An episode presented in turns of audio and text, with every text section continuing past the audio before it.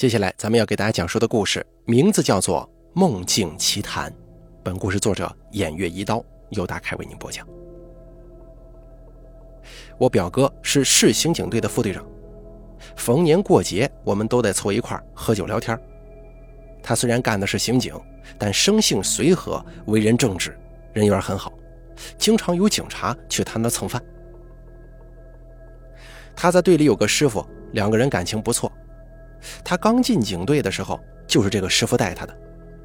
两个人一块出现场，收集证物，分析案情，抓捕嫌疑人，曾经破获了好几起大案。他师傅给他的帮助很大，他也稳稳的干上了刑警队副队长。有一天我没事给他打了个电话，正好他也歇班，我就买了一箱酒、一只烧鸡、二斤猪头肉去他家做客。去了以后，正好他师傅也在。老头名字叫李元，六十多了，但是很有精神，完全没有老态，反而有一点返老还童的意思，人很开朗，也很健谈。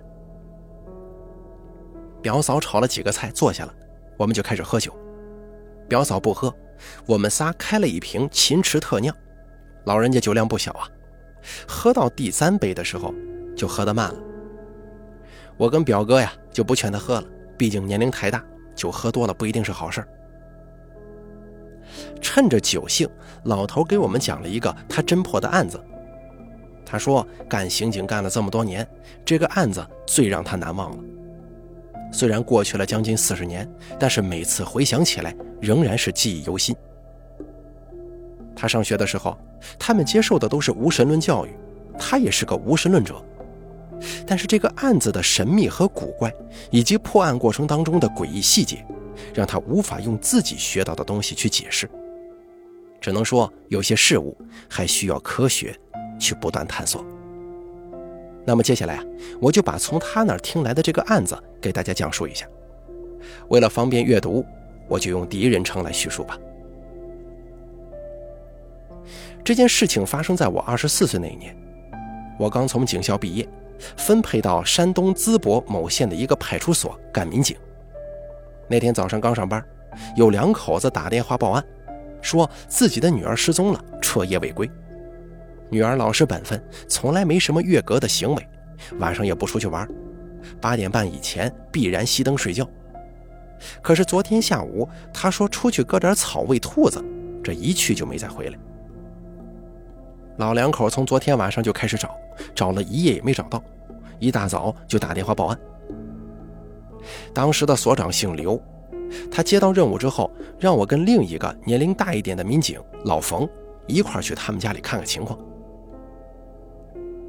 这家男主人五十来岁，姓吕，在家中有一个烧瓷器的手工作坊，他的女儿在自家的作坊里帮忙，空闲养几盆花，喂了几只兔子，十来只鸡。我跟老冯在他家转了一圈，没发现什么疑点。去他女儿卧室看了看，房间收拾得很干净，被褥叠得很整齐，书本摆放了两摞。虽然没多少好衣服，但收拾得井井有条，十分干净。不过我注意到有个抽屉被破坏了，我就问老吕：“这个抽屉一开始就这样吗？”老李说：“哦，是我跟我老婆砸开的。”女儿一晚上没回来，我们急得不行啊，就把抽屉砸开，看看里面是不是有什么日记之类的。老冯翻看了一下抽屉，发现一本日记，是他们的女儿秀红写的。翻了一下日记，发现日记从三个多月前就不写了，就对两个人说：“这本日记我们拿走，看看有没有什么线索，你们继续找吧，发动亲戚跟邻居一块帮忙。”我让小李在这儿跟你们一块找，有什么事儿也好处理呀。两口子忙不迭的答应。老冯驱车回到所里，我跟老吕他们一共十几个人一起出去找秀红。有的人去他的同学家，有的人去他的亲戚家，有人去水库跟地里找，足足找了一整天呢。最后在水库里发现了秀红，可是他已经溺水身亡了。在水中沉了一天，傍晚才浮上来的。几个年轻力壮的小伙合力把他抬回家中，放到院子里的一块旧门板上，她的脸庞很圆润，鼻头不大，嘴唇很薄，生前应该是个清秀的姑娘。老吕跟他老婆哭的是死去活来，秀红浑身往下滴水，嘴中也往外淌水。天已经黑了，我给老冯打了电话，让他过来接我。事情既然已经这样了，明天法医来走走程序就可以结案了，就是一起普通的失足溺亡案。院子里亮了几盏灯，很多人在院子里看热闹，有窃窃私语的，有交头接耳的，乱哄哄的。我坐在角落里头，倚着墙闭目养神，心想忙了一整天了，也该下班回去好好歇歇了。可是突然，我感觉有什么东西在蹭我的脚。低头一看，一只白兔子不知什么时候跑到了我的脚下，抬头看着我。我这一看，不禁扑哧一声乐了。只见白兔子的头上顶了一片大叶子，遮住了半边兔脸，也遮住了一只眼睛。嘴中还咀嚼着食物，看起来挺狼狈的。我心想，没准是没关好门，它跑出来了。我把它头顶的叶子拿掉，四下一看，果然有个兔笼子的门开着的。我抓住它的后脖子，放回笼子里去，顺手把插销给插上了。老冯还没来，我拿出一支烟点上，一边抽一边想事情。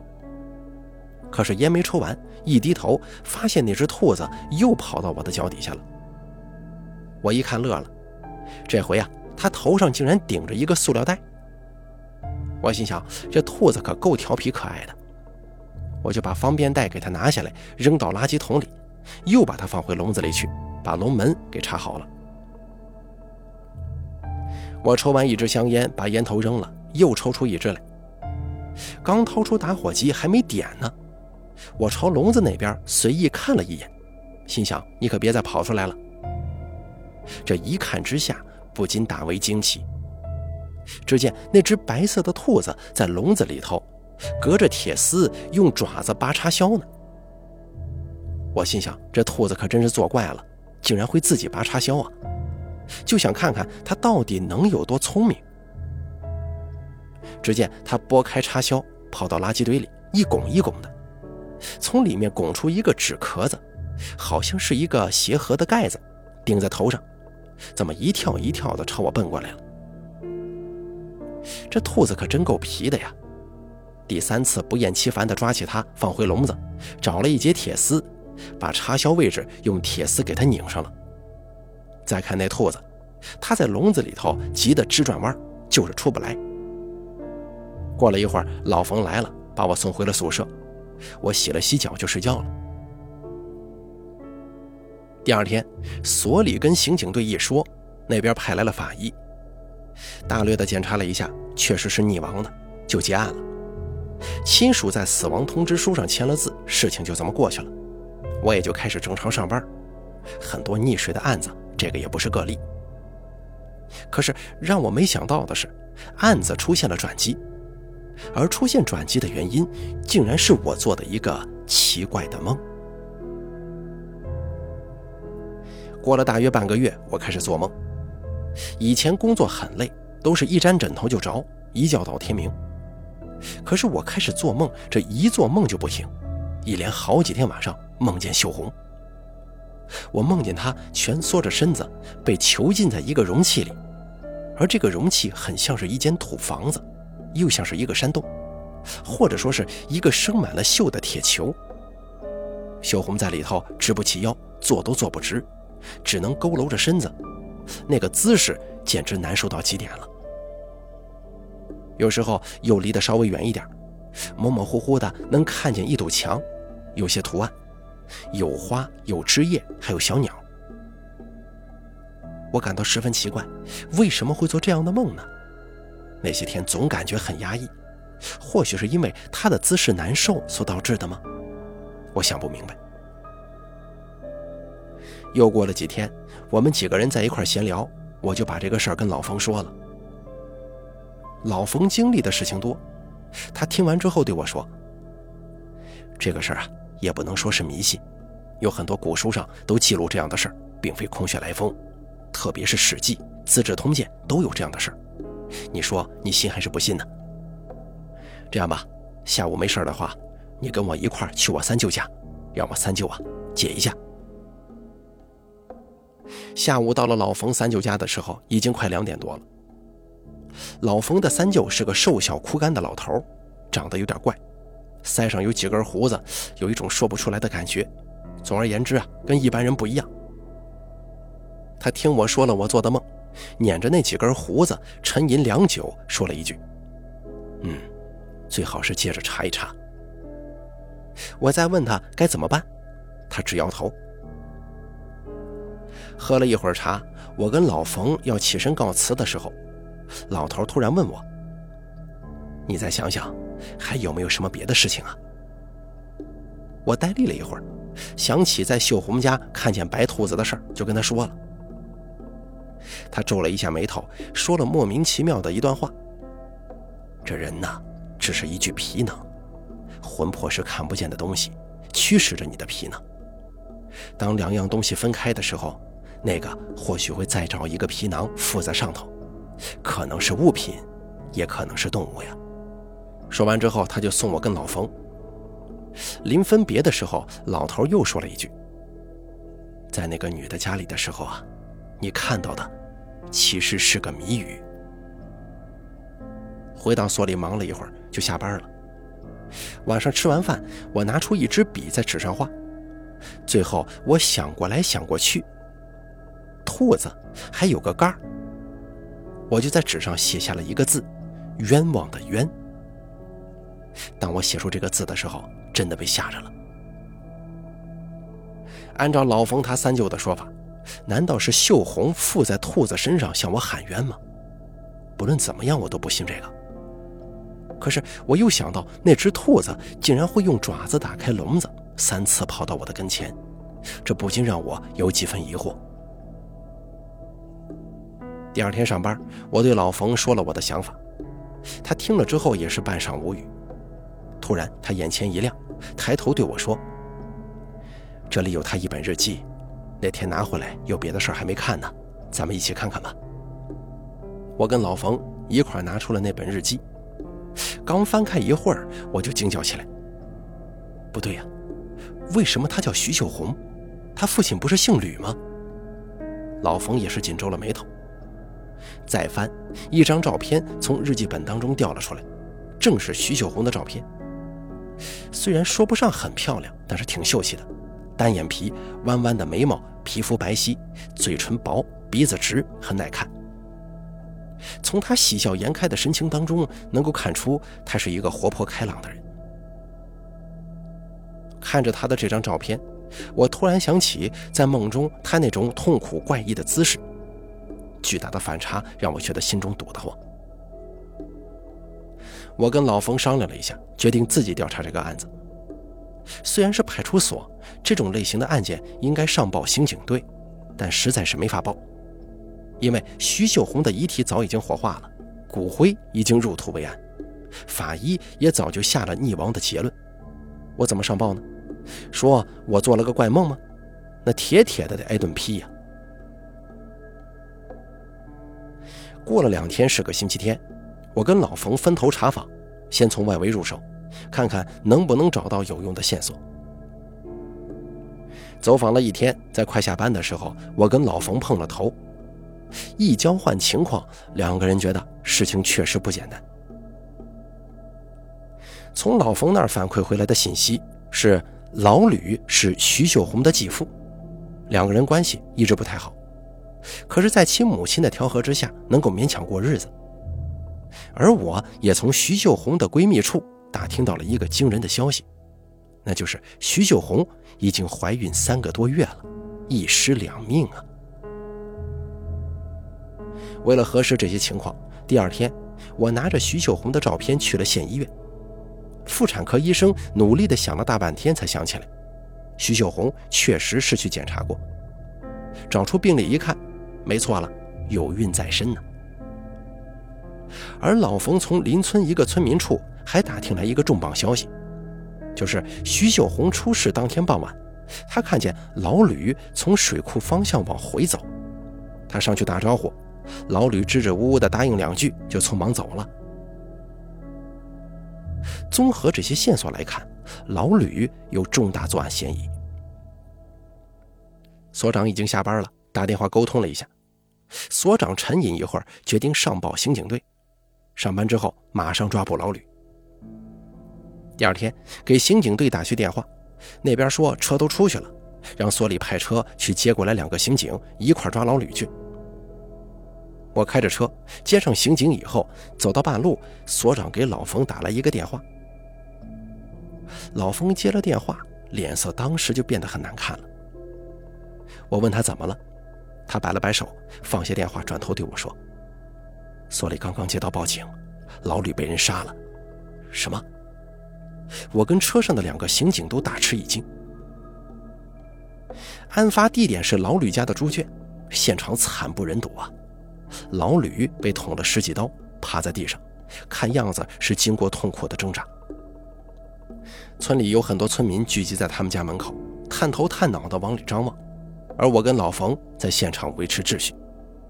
两名刑警跟队里汇报了一下，队里马上又安排了人赶到现场。老吕的媳妇儿哭的是死去活来呀！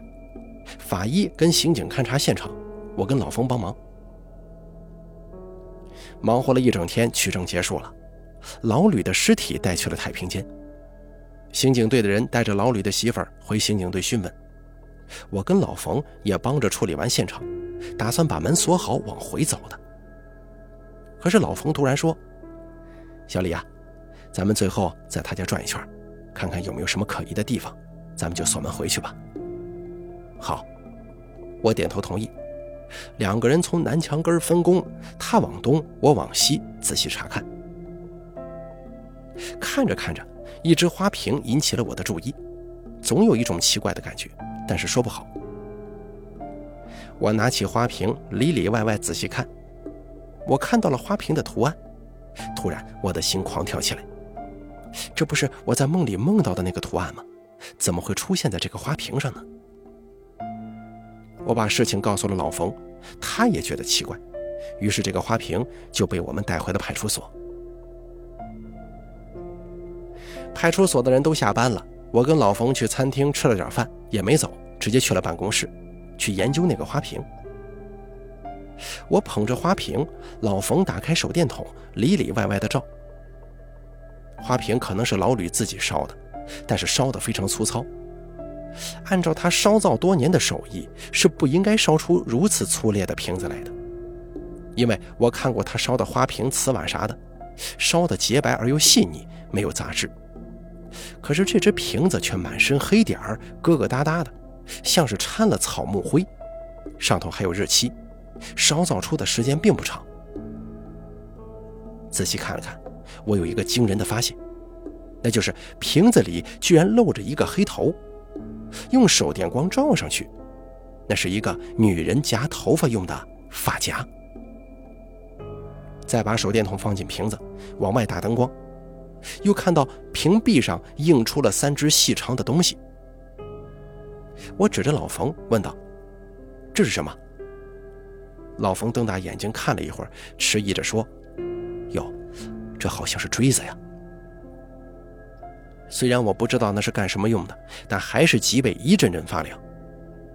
老冯说：“我拿去给我三舅看看吧，这是怎么回事？”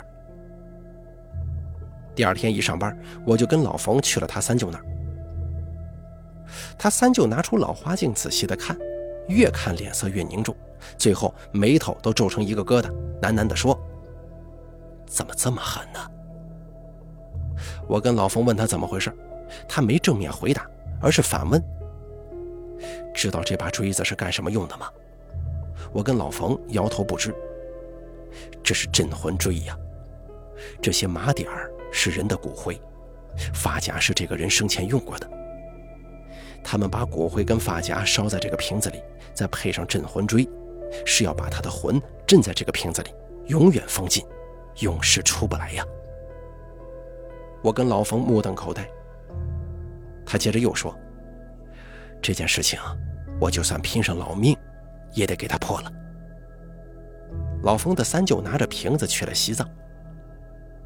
后来据老冯说，在那边整整忙活了一个多星期，瓷瓶打碎，锥子、发夹完全剥离。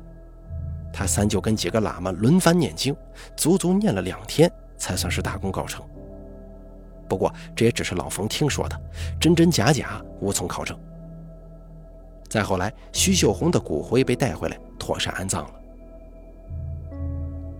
从刑警队那边传来消息，已经锁定杀害老吕的犯罪嫌疑人，正在缉拿。而从老吕老婆口中得到真相，是令人唏嘘啊。老吕从他改嫁给他的那一天，就对秀红不怀好意。直到有一天他没在家的时候，吕某钻进徐秀红的卧室，没想到秀红跟他玩命，最后拿出一把剪子，吕某没办法，只好悻悻作罢。这事儿后来他知道了，可是这个当娘的软弱呀，他选择沉默了。徐秀红出事之前，他知道了秀红怀孕的消息，并且告诉了吕某。吕某一听，暴跳如雷呀，想方设法对付秀红。案发那天，吕某尾随秀红来到水库边，看天色黑下来，抱起秀红就把她扔进了水库。后来，吕某天天做噩梦，随即请了一个神汉，把秀红的一部分骨灰跟发夹，连同三根锥子烧在了花瓶里。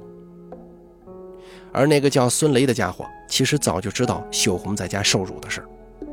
秀红出事之后，他多方打听，判断出行凶者应该是这个吕某，就潜入他家，趁他上厕所把他捅死了。吕某得到了应有的惩罚，罪有应得。孙磊在狱中表现积极，几次减刑，十几年之后被释放回家。后来据看守所的同事说，他仍旧不后悔当初所做下的这一切。老刑警的这个经历就说完了，我问道：“那后来呢？”老刑警说：“后来我再也没梦见过秀红，可是我的同事老冯梦见过一次，他梦见秀红给他下跪，他说什么也不让，最后秀红含泪而去呀。”好了，梦境奇谈的故事咱们就说到这儿了，感谢您的收听。本故事作者偃月一刀。由大凯为您播讲。